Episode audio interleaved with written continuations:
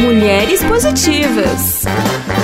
Olá, mulheres positivas! Tenho aqui comigo uma mulher que é jornalista, apresentadora, escritora e uma das mulheres que marcou uma década, ou melhor, uma história, porque ela foi a primeira mulher negra em 68 anos de televisão a comandar um debate de presidenciáveis e a primeira mulher a ocupar uma bancada, sendo negra. Joyce Ribeiro, obrigada pela sua presença. Eu que agradeço, obrigada pelo convite, muito bom, finalmente, né? Joyce, eu te contei que eu sou super sua fã. Ah, obrigada. Estava algum tempo já querendo te trazer aqui. Sim. Eu digo que muito se fala sobre a Maju, ela é maravilhosa, Sim. mas a primeira mulher que ocupou a bancada foi você, a primeira mulher que comandou um debate de presidenciáveis foi você. Então, para nós do Mulheres Positivas é um orgulho enorme tê-la aqui conosco. Eu queria ouvir um pouco mais sobre a sua história e eu queria que você contasse sobre o começo da sua carreira. Onde que você começou mesmo? Eu comecei o meu primeiro trabalho, minha primeira oportunidade foi na rede mundial da LBV. O canal fechado foi em 98, 1998. Eu estava na faculdade ainda e fiz um estágio numa produção de um programa de variedade e cultura. Então era mais ligada à área de entretenimento. Eu era repórter, eu comecei como é, produtora, Produtora. e pauteira, hoje a gente usa Pauteira. mais produtora. Usa? Claro que usa. e, e aí fiquei lá mais ou menos um ano e foi incrível porque eu tive a oportunidade de ter a minha primeira chance em TV mesmo, que era o que eu queria fazer, mas quando a gente está na faculdade, a gente tenta todas as possibilidades e agarra aquilo que aparece primeiro. E aí essa porta abriu dentro de uma televisão e eu pude me testar de diversas maneiras, porque era um, uma TV muito pequena e todo mundo tinha que desempenhar diversas funções para conseguir colocar o programa no ar e as coisas acontecessem do jeito que a gente planejava. Então eu pude me observar como pauteira, como repórter e depois de algum tempo tive a minha primeira, as primeiras possibilidades como apresentadora. Então foi ali que eu vi, não, é realmente isso que eu quero, eu quero me aprofundar mais no universo da televisão, estudar mais e seguir esse caminho. Logo na primeira chance que eu tive profissional, né? Então isso com certeza fez toda a diferença até hoje. E você sempre foi focada, assim, batalhadora com as suas coisas, porque né, você vem de uma família muito estruturada, né? Estava até conversando fora do ar, mas sempre foi dedicada nas suas coisas. Eu sempre fui muito disciplinada e muito exigente comigo, uma aluna é, que se cobrava muito. Você ia bem na escola, Eu ia tirava 10. muito bem na escola, é, no começo só tirava nota muito boa, muito alta e me cobrava muito nesse sentido e eu vejo até a minha filha mais velha é muito parecida comigo e ela também tem um pouco disso, sabe? Tirar um 9 já tá tendo crises. Acho que é uma cobrança até desnecessária que eu não estimulo hoje, mas que eu me vejo muito nela. Eu era muito assim, de querer sempre ser a melhor aluna, conseguir a melhor nota, ter a primeira resposta ali na ponta da língua para professora na sala de aula. Então eu fui fui essa aluna que se cobrou bastante. E aí os anos vão se passando e esse foco permanece, né? Então eu vejo que se eu posso destacar uma característica minha, é, eu diria que essa maneira até de certa forma obstinada de correr atrás, sabe, da, das coisas acaba sendo uma minha realidade, assim, Mas coloco uma coisa na cabeça. essa vontade? Eu acho que eu tinha um ideal quando era criança, mais adolescente, eu queria ser independente. Sempre foi sua prerrogativa. Sempre, sempre. Então, eu queria é, ter uma profissão que eu escolhesse, porque essa não, é uma, não era uma realidade, então, até o que eu via dos familiares, das mulheres mais próximas. Escolher aquilo que você quer fazer era um luxo, né? Era algo diferente. Então, é- é- essa era um- uma coisa que eu tinha muito clara, assim, muito evidente no meu planejamento. Eu quero, seja lá de que forma for, preciso ser independente. Vou escolher uma profissão e não vou depender de ninguém Maravilhosa. era esse o. Até porque é, que a gente, o que eu cresci vivenciando era, era muito desfavorável nessa, nesse sentido, né? Da dependência, da, do silenciamento, né? De uma certa invisibilidade por conta dessa é, dependência, dependência financeira, que é, puxa outras dependências, né? Que acaba uhum. te colocando num lugar muito difícil de sair. Então, eu quis trilhar esse caminho. Uhum, uhum. E assim, no decorrer da sua carreira, né? Nos veículos que você passou, que foram muitos, né? Quais foram os veículos que você passou? Então, eu comecei na rede mundial da LBV, aí eu trabalhei na HIT, que é outra emissora fechada ainda é, com a sua produção hoje. Fui para Record, e fiquei mais, pouco menos de três anos. Foi a primeira vez que eu fiz um jornal é, nacional, né, em transmissão nacional, que foi o Fala Brasil. E fiquei lá mais ou menos uns três anos. Em 2005 eu fui para o SBT, também fazendo jornalismo diário, Rádio News, até 2015, até 2018, quando eu fui para a cultura e tô lá há cinco anos já. Então foram essas emissoras, foram várias, né? E nessas emissoras que você passou, eu imagino que você não tinha só amigas e pessoas que queriam o seu bem e que queriam te ajudar. Sim. Então, o que, que você diria para quem está eventualmente passando por uma situação complicada, eventualmente alguém que está querendo colocar pedra no sapato uhum. de outra pessoa e eventualmente pode aprender com você? Uma mulher que conseguiu aí construir uma carreira sólida, conseguiu aí entrevistar aí as, as, as os grandes personagens ali, tá, a gente tá, tava até falando fora do ar, o Fábio Gicovati, você é foi a última a entrevistar o Dr. Flávio é, Gicovati pouco tempo antes dúvida, é. dele morrer, né? Então você teve aí uma carreira muito bem sucedida. O que, que você diria? Olha, é, esses momentos, eles são inevitáveis e essas pessoas, lidar com o diferente, tudo isso é inevitável e faz parte da nossa construção. Teremos que enfrentar pessoas que não estarão felizes com a nossa, é, com a nossa felicidade, com o nosso sucesso. O que eu vejo com mais de 20 anos já né, nessa, nessa estrada é que uh, o nosso olhar para o outro ele vai se transformando e muitas vezes aquilo que era uma montanha lá no começo, hoje você olha e fala, nossa, era só um grão de areia, ainda bem que eu conseguir, mesmo tão nova, buscar alguns elementos para enfrentar aquilo, mas poderia ter sido menos sofrido, poderia ter sido de uma forma mais leve, porque lidar com essa diversidade é o que vai acontecer ao longo da, de todas as carreiras, né? Em qualquer área, daquele que está começando e tem um empecilho inicial, daquele que já está há muitos anos e de repente leva um tombo, uma uma grande decepção, né, que vai ter outros impactos, porque você já tem muitos anos de carreira. É claro que o, o, o sentir o baque, eu acho que a gente tem que se permitir isso também, né? Verdade. Sente o golpe, assimila, entende que aquilo faz parte e continua. Eu acho que se tem algo que eu possa que eu posso dividir com as pessoas que estão é, com a gente agora, é isso. Eu acho que é a persistência que traz o resultado, sabe? A insistência. Parece história, né, fácil, história bonita para contar, mas se você não, se eu não tivesse uh, insistido, apesar da vontade de desistir, várias vezes. E a foram várias, inúmeras vezes que eu pensei que eu estava no meu limite. Falei, daqui eu não posso mais. E eu não quero mais. Eu preciso encontrar outra maneira mas reunir forças de onde a gente acha que não vai conseguir tirar e continuar no dia que você não está bem, no dia que você está triste, no dia que alguém que você gostava muito e, te, e você admirava puxa o teu tapete, no dia que você descobre coisas desfavoráveis de colegas que você gostava e amava muitas vezes, nesses dias que você tem que parar e pensar que não, eu vou continuar, eu vou continuar por quê? Porque é isso que eu quero. Porque essa foi minha vontade inicial. Eu posso tentar ferramentas de mudar aqui o percurso, porque tem um obstáculo aqui, outro obstáculo ali, uma montanha de obstáculo na frente. Mas eu quero, não vou desistir, porque eu acho que chegar lá na frente e pensar, poxa, eu desisti, devia ter insistido um pouquinho mais.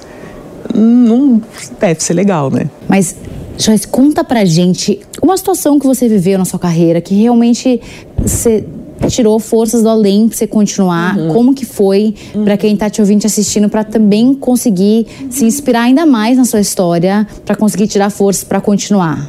Ó, oh, eu posso lembrar, assim, rapidamente do momento que mais me marcou. Quando eu me senti pronta para um passo maior na emissora e onde eu achei que não, agora eu um, consigo o jornal que eu queria, né, com a projeção que eu queria, com o tamanho que eu queria e todas as tratativas estavam nesse caminho e não aconteceu naquele momento, apesar de estar tá, todas as sinalizações mostravam que era o que iria acontecer e que, ok, chegou o momento você está pronta. Eu tive esse feedback e na hora não aconteceu. Colocaram outra pessoa. Outra pessoa lugar. e, enfim, é, as as justificativas não eram plausíveis. plausíveis, não faziam muito sentido. E aí você vê que tem outras coisas é, que também determinam essas decisões e eu senti o, o, golpe, assim. Claro que a gente eu como mulher negra na televisão, que é um espaço de, de muita hum, vaidade também, né? Uma concorrência diferente de outros setores, eu acredito. Não, muita vaidade, sem dúvida. E sempre tive que lidar com essas com esses momentos, né, de se sentir profissionalmente madura e pronta para as transformações que o amadurecimento da carreira é, me trariam né, num caminho mais natural e não vendo essas possibilidades acontecendo e se concretizando por esse elemento estrutural, racial do nosso país que fecha portas inúmeras vezes, que limita possibilidades, que hum, mina talentos, que enfraque, tenta enfraquecer né, possibilidades e potências. Então eu tive que, ao longo da vida uh, profissional, também me preparar para isso enquanto a carreira estava acontecendo uhum. e buscar elementos para enfrentar e continuar, porque é uma situação que se impõe e que hoje, em 2023, a gente, além de enxergar com outros olhos, fala muito mais sobre isso, né? Se a gente for pensar lá no ano quando eu, eu fui para a primeira emissora grande, que foi em 2003, por exemplo, uhum. não era uma pauta que estava colocada, né? A gente não debatia isso e, e a forma como essas como todas as questões raciais e determinam o mercado de trabalho, a estrutura das empresas, uh, o olhar das companhias para os profissionais. Então, tudo isso vem numa transformação constante. Hoje a gente está em outro momento. Quando eu falo com os alunos nas faculdades e quando eu dou entrevista para quem está começando, sim, é, esses novos profissionais de hoje já têm outro olhar, outro. Hoje a gente fala de letramento, né? Letramento racial, que acontece não só nas famílias negras, mas em toda a comunidade, que foi amadurecendo todo esse processo ao longo dos anos. São duas claro. décadas, não? Mais de duas décadas. Então, é, eu me considero uma otimista nesse sentido, né, de perceber o, o avanço, o caminhar da sociedade, apesar de a gente estar muito longe de uma situação que seja favorável. É, a gente ainda perde muitos talentos, perde muitas potências, perde muita gente que poderia, é, é muito talentosa, que poderia estar rendendo em todas as inúmeras profissões mas hoje a gente debate, a gente põe o, o coloca o problema para se conversar sobre isso e tenta a passos lentos encontrar outros caminhos, né, que sejam mais justos, mais possíveis, mais benéficos para a sociedade como um todo, para todo mundo vai ser melhor. Claro. Eu tive também o privilégio de, de entrevistar a Jamila Ribeiro. Sim. Quatro anos atrás, no, no Estadão. Uhum. E, e a gente debateu essa história também da, da diferença salarial entre homens e mulheres, né? Porque muito se discute sobre o fato da mulher ganhar menos. Daí existem estudos que mostram que é menos 0,25. Enfim, e ela levantou um tema que depois, de, de, depois desse dia, Joyce, eu nunca mais discuti a, a, diferença salarial entre homens e mulheres e nunca mais enxerguei esse dado da mesma maneira. Porque ela trouxe para mesa um tema que eu tinha já estudado lá atrás, mas eu tinha dado pouca relevância. Que se você colocar, se você levar em consideração que hoje a maioria da população é negra ou parda, nós temos aí 52% da população que são mulheres, você está falando de, um, de uma parcela muito grande da população que tem um abismo salarial entre a mulher branca e a mulher negra. Uhum. Daí não vamos nem levar em consideração com o homem, né? Porque daí sim, já, já é uma esdrúxula. maior ainda. Que, o que você pode dizer sobre esses dados que o mercado aponta que são pouco, pouco discutidos, mas ultimamente eu vejo que é o que você falou, né? Nós ainda estamos, ainda existe um abismo, né? Uma Sim. distância brutal entre o que deveria ser e o que é, mas eu concordo com você, né? Nós vivíamos na época, nós somos com, mais ou menos, temos a mesma idade, na época de trapalhões, né? Quer dizer, é, não existia letramento, era, era normal, era natural você tratar pessoas assim, mas ao mesmo tempo nós vemos situações como Vini Júnior até hoje. Então, quer dizer, é. mudou, mas não mudou. Então, é o, que, o, que, o que você pode dizer sobre esses, essas pinceladas? Olha, é uma luta que está posta e ela é constante. E hoje, eu há muito tempo pensei que eu viveria e vivenciaria uma transformação muito gritante em relação às questões raciais no, no nosso país. E hoje eu já vejo que é, eu vou partir desse mundo ainda sem. É, sem ter a oportunidade de viver é, boa parte daquilo que precisa acontecer para a gente partir de uma situação mais justa para todo mundo. Então, a mudança é realmente muitíssimo lenta. A questão do mercado de trabalho é só uma das inúmeras, né, da problemática tão abrangente que ela se dá em todos os setores. Então, quando a gente pensa no, nos dados que você trouxe agora, que estão sendo estudados e atualizados a cada momento, porque essa, é, é, essa não era nenhuma questão considerada há pouco tempo, e hoje a gente sabe que mulheres negras com filhos pequenos, Nossa. elas estão fora do mercado de trabalho. E é uma massa de mulheres trabalhadoras que não conseguem uma, uma oportunidade para cuidar da sua família. Mulheres muitas vezes que elas são arrimo de família. Exato, que foram abandonadas. É, é grande que não parte. Tem um parceiro, inclusive. que não tem um suporte, não tem uma rede de apoio, rede de apoio vezes. que é como a gente fala agora, que é tão necessária para a gente conseguir se desempenhar do jeito que que devemos e queremos, a gente está falando de uma população feminina muitíssimo fragilizada, né? E que sofre todos os impactos dessa fragilidade. Vivem em vulnerabilidade social. A gente está falando de um número muitíssimo expressivo. Muito. É a nossa realidade no Brasil hoje, em 2023. A gente ainda não conseguiu ter um olhar mais efetivo para esse problema, que é, de novo, friso, uma das questões né, de toda a abrangência racial problemática que a gente tem no nosso país e que traz tantas consequências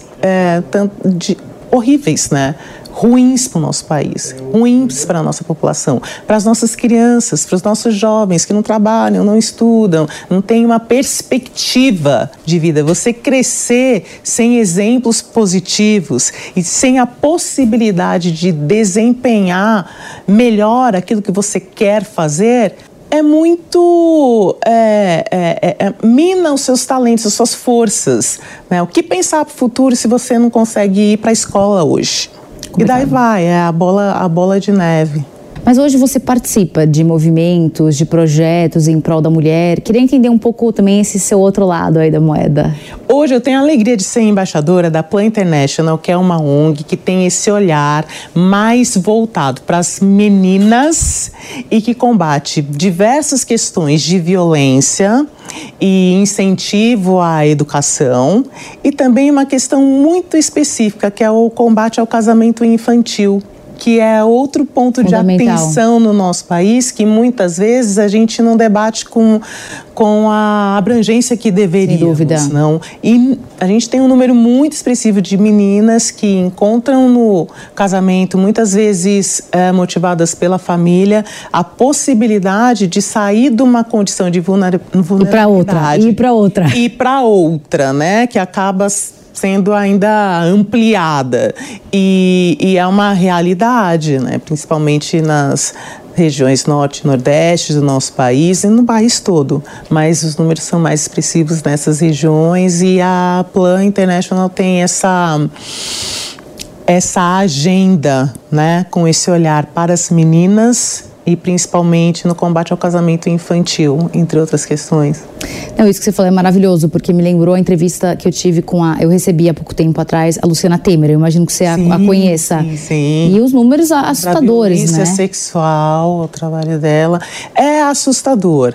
É assustador. Ah, eu não, eu não tenho o número exato tenho, agora, mas em que eu entrevistei poucos pouco. minutos é, é são a, tantas a, mulheres. Eu, assim, é, de, de 100 mulheres que, que são violentadas, é, no, 85% delas são de mulheres de menos de 13 anos. Então, o que ela dizia na entrevista, que eu achei fantástico, é que, na verdade, o problema da violência contra a mulher não é contra a mulher, é contra, contra a criança, menina. é contra meninas.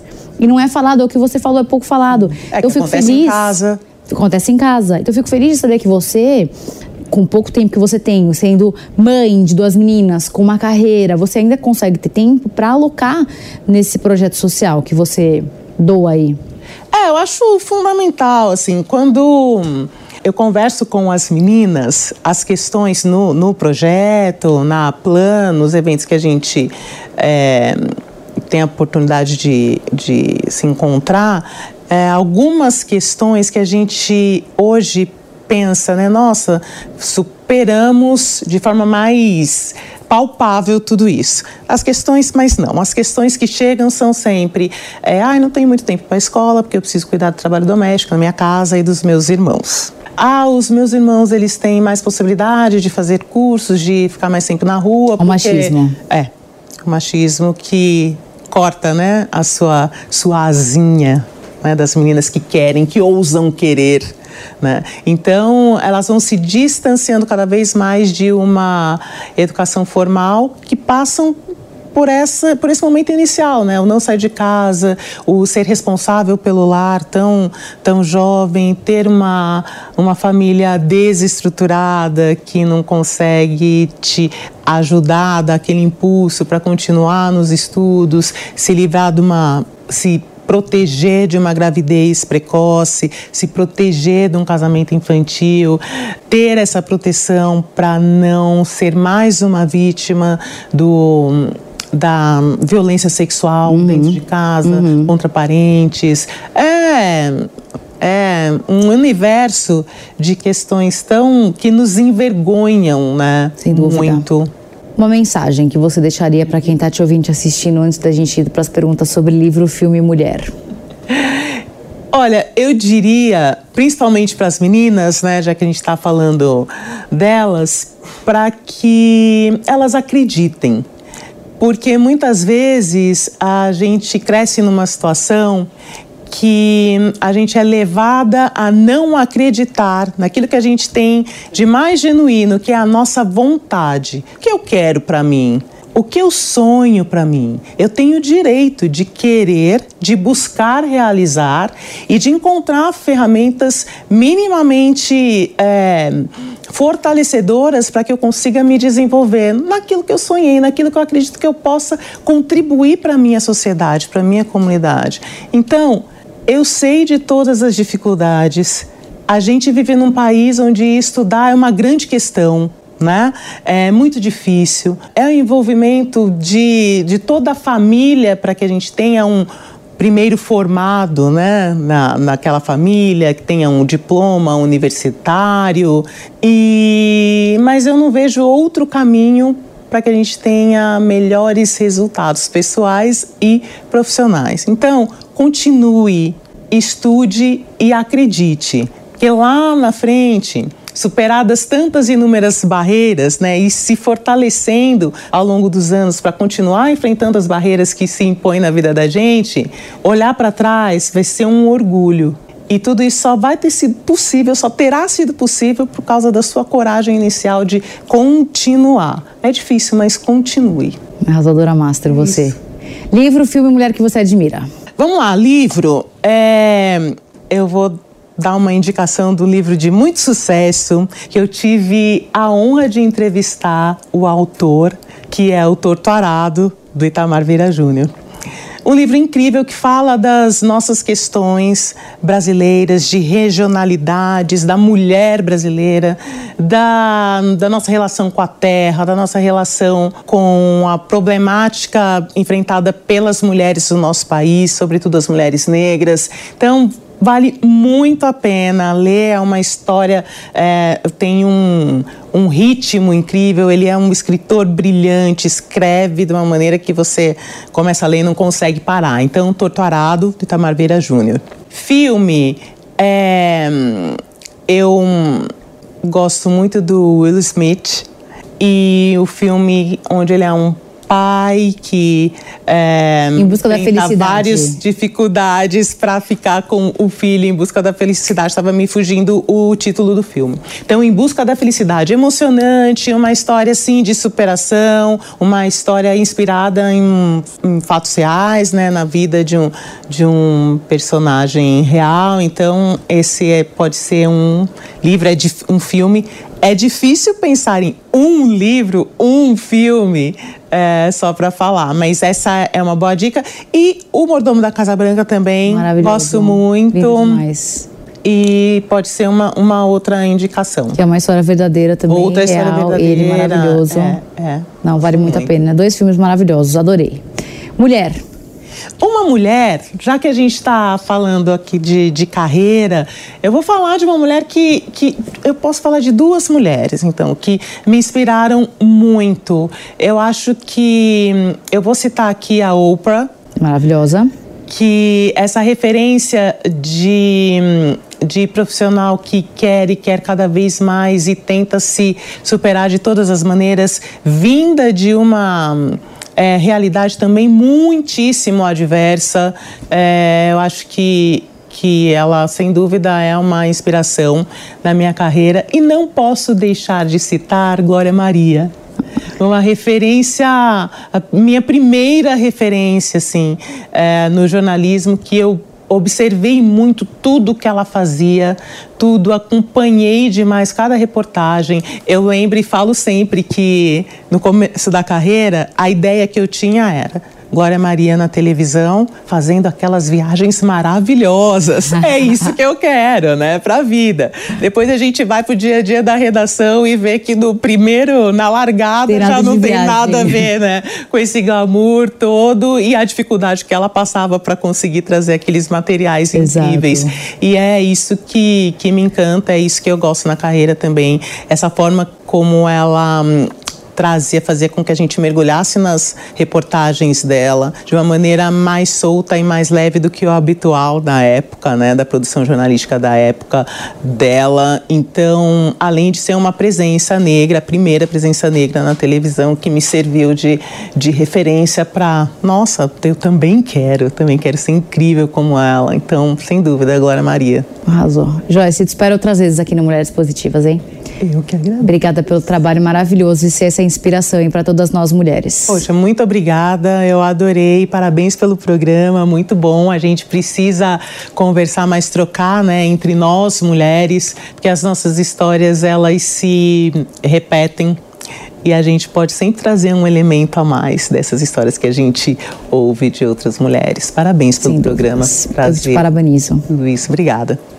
E não se esqueça que a entrevista completa com a Joyce Ribeiro fica disponível gratuitamente no aplicativo Panflix para você ver e rever a hora que você quiser. Se você ainda não baixou, corre já para sua loja de aplicativos e faça o download. E até semana que vem com mais uma Mulher Positiva.